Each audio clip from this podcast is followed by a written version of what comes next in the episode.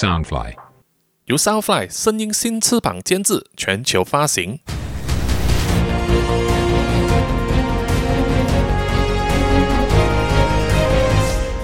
穿梭时空三千年，小说作者苏一平，监制杰克里，播主扎古叔叔。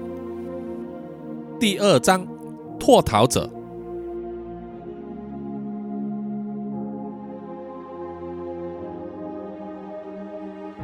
在下班的人潮中，雷格辛在天网地下交通网等了一会。那个时候正是上下班的高峰期。通常得等上一个小时才轮得到一班车。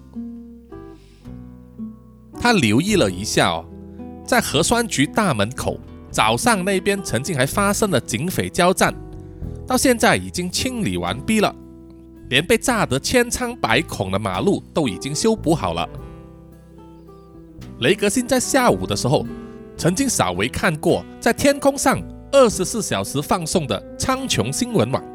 新闻对这个事件采取低调处理啊，只是说是一场纠纷，警察来到现场立即处理完毕了，对嫌犯的身份只字未提。只是那名身材娇小的美女啊，在被捕之前呢，用凄厉的歌声唱出的那首歌，仍然在雷格星的耳旁久久都挥之不去。雷格星站在那边等了好久啊，他看了看时间，心中不免有些焦躁啊。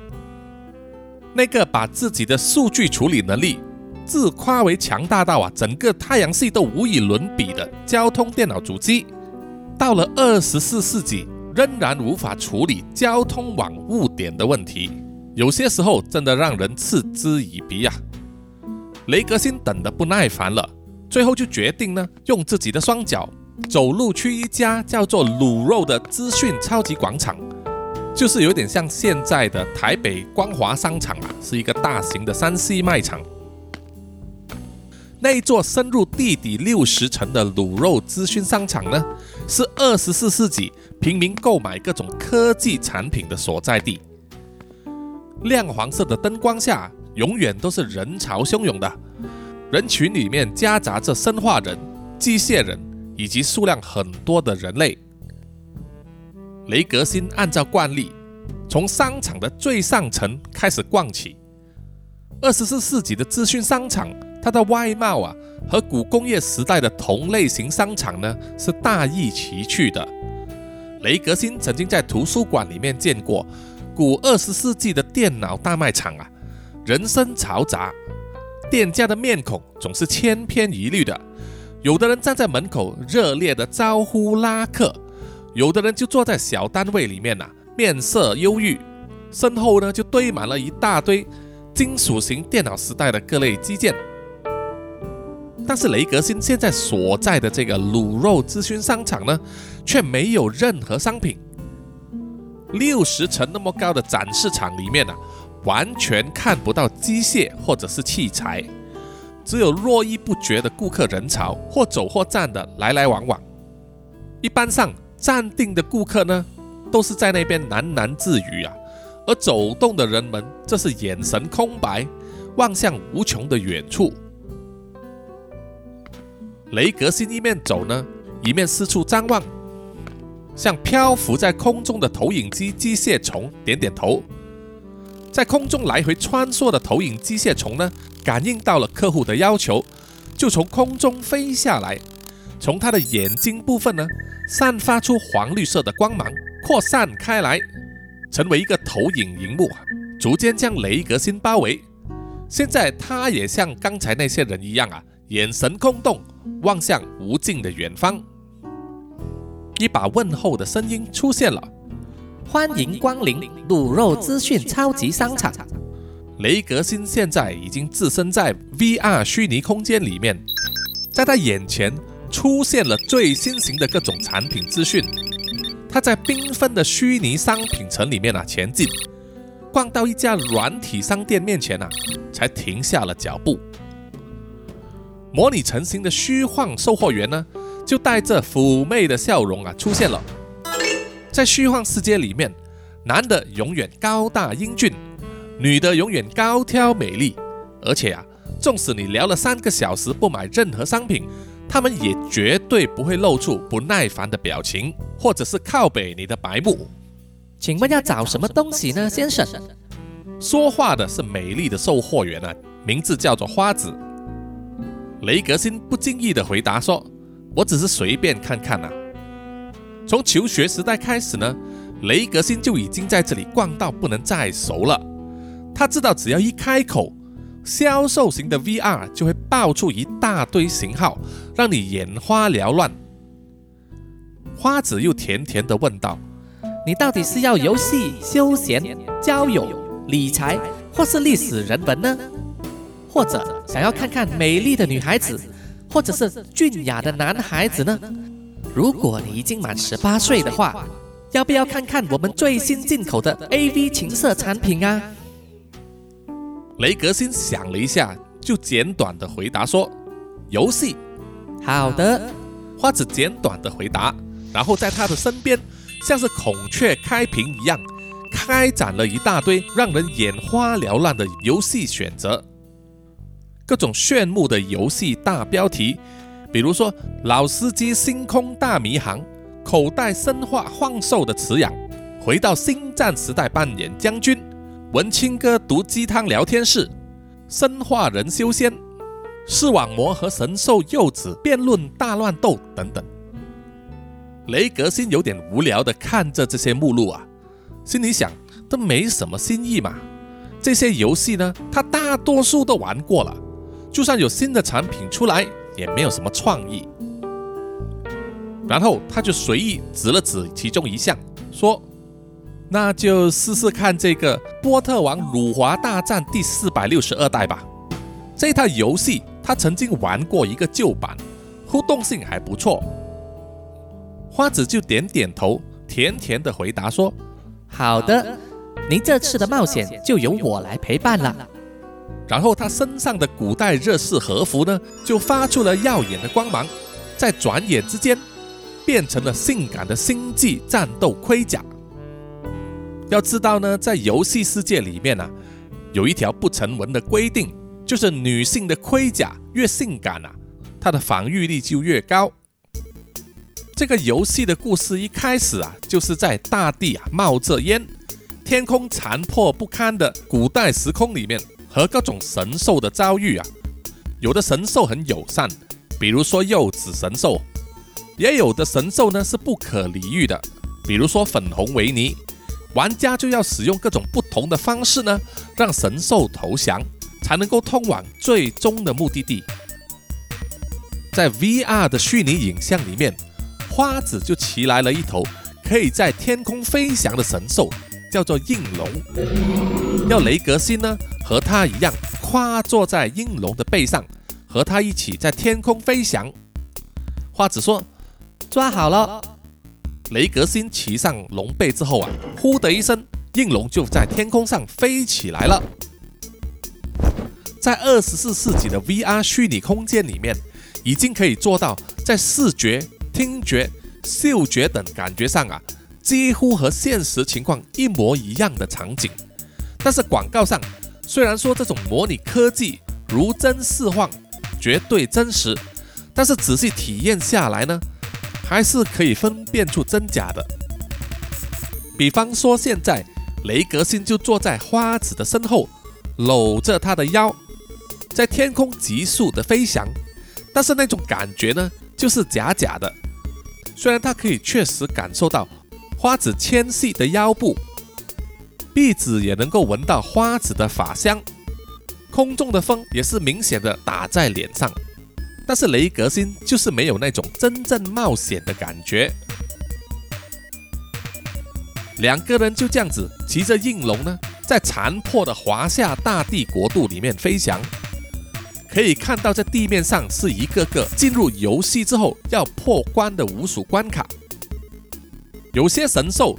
就只是仰头望着雷格星和花子飞过的身影，有的神兽这是暴躁不安，还常常从嘴中喷出火炮，打算攻击天空的目标。在大地上，有一个全身燃烧着火焰的黄色巨人啊，不停地奔跑，嘴里还一直喃喃地说：“统一，统一。”那个怪物啊，雷格辛曾经在旧版和他交过手，非常的难缠，而且不可理喻啊，花了好长的时间才破了他这一关。在天空上，一部黄金马车啊，正从东方升起，一个外表尊贵的女王坐在马车上。身边飞着十来只巨大、闪着金光的乌鸦。雷格辛知道那个女王叫做太阳神之母，据说就是在新版里面加入的。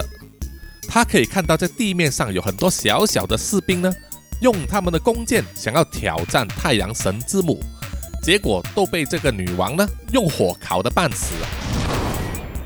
接着，雷格森又看到大海，在大海上。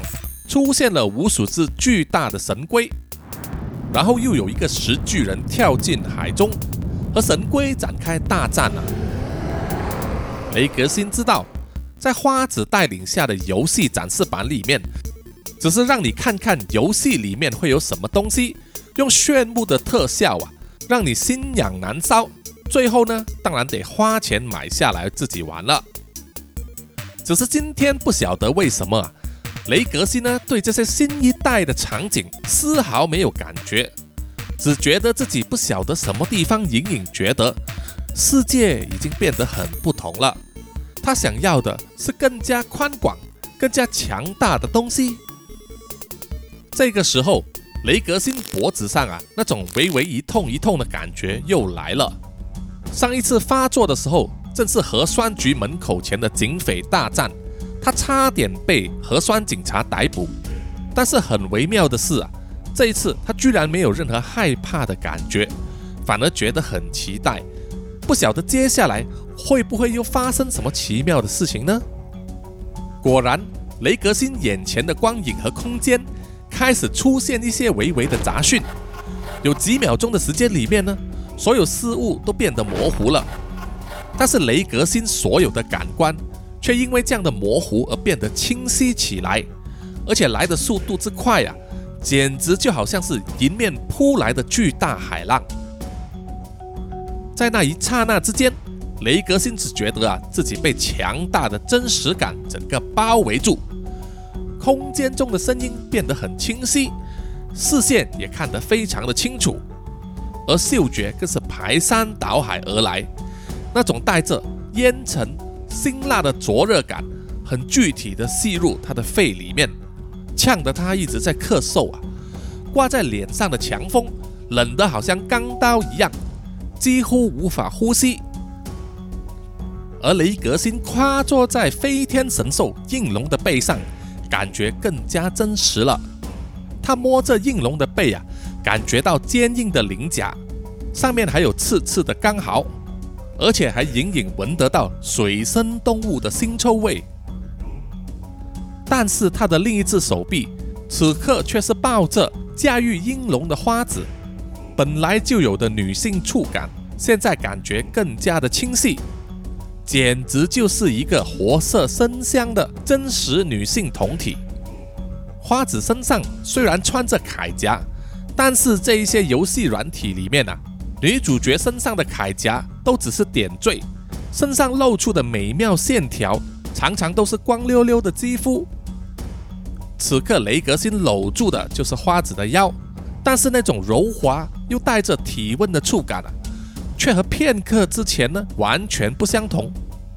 雷格星的鼻子还闻到花子头发传来的独特发香，即使他们在高空中快速的飞行啊。雷格星还是忍不住，脑海一阵晕眩，被花子呈现出来的性感暗示完全的吸引住了。坐在雷格心前方的花子啊，这个时候回过头来就问他：“你们男人都是这样的吧？”他用那种复杂的眼神啊，像是有点生气，有点傲娇，又带着无比的诱惑，让雷格心招架不住。花子又说。你少给我胡思乱想了，你还有正事要办的。这个时候，原本花子的样貌突然间变了一个人，现在这个被雷格星抱着的半裸铠甲美女呢，居然变成了白天那个核酸女犯人雀雅莎。雷格星又惊讶又疑惑，只能用目瞪口呆来回应。只见雀雅莎突然笑了起来，然后将雷格星原本搂着她的腰部的手呢，轻轻的往上挪，这样子一挪啊，就移到了她柔软的胸部那边。雷格辛直觉的就要甩开手啊，他想到这样可不是什么该做的事，可是雀雅莎的手呢，却毫不放开。硬是要将雷格辛的双掌按在自己的胸部上，他用低沉的声音，带着挑逗的口吻说：“没关系的，我不怕，那你又怕什么呢？”在那种场合、那种情况之下，用非常暧昧的方式搂着雀雅莎，雷格辛真的是一时之间不知道要怎么样应付。不过雀雅莎并没有让他迟疑太久啊，因为两个人飞了不久之后。雀雅莎就轻轻地叹了一口气，然后说：“去吧。”他驾着应龙在空中一个急转弯，重重地把雷格辛一甩，然后把他踢了下去。雷格辛完全没有心理准备啊，就从高空中被雀雅莎踢下了龙背，以非常快的速度往下坠。在一阵慌乱之中，雷格星连叫都叫不出来。只是在风声之中，隐约的听到雀雅莎跟他说：“总有一天我们会活着等你到来的。”突然之间，整个 VR 空间呢，就好像消失了一样，什么东西都没有了，周围变成一片黑暗。雷格森只是觉得整个人失去了重力，静静的漂浮在无尽的黑暗之中，然后就好像置身在一个刚刚散场的电影院里面。朦胧的灯光逐渐的亮起，空间中传来了雄浑的男性声音。脱逃者在山崖的最顶端颓然跪倒，沉郁的无力之感涌上心头。他已经奔逃了许多个世代，赌下了自己的生命，期盼找到一块自己梦想的净土。然而，却在最后。到达这片绝望的死亡大地，雷格辛整个人都愣了。他现在身处在一片荒芜的大地，就像是在世界末日一样。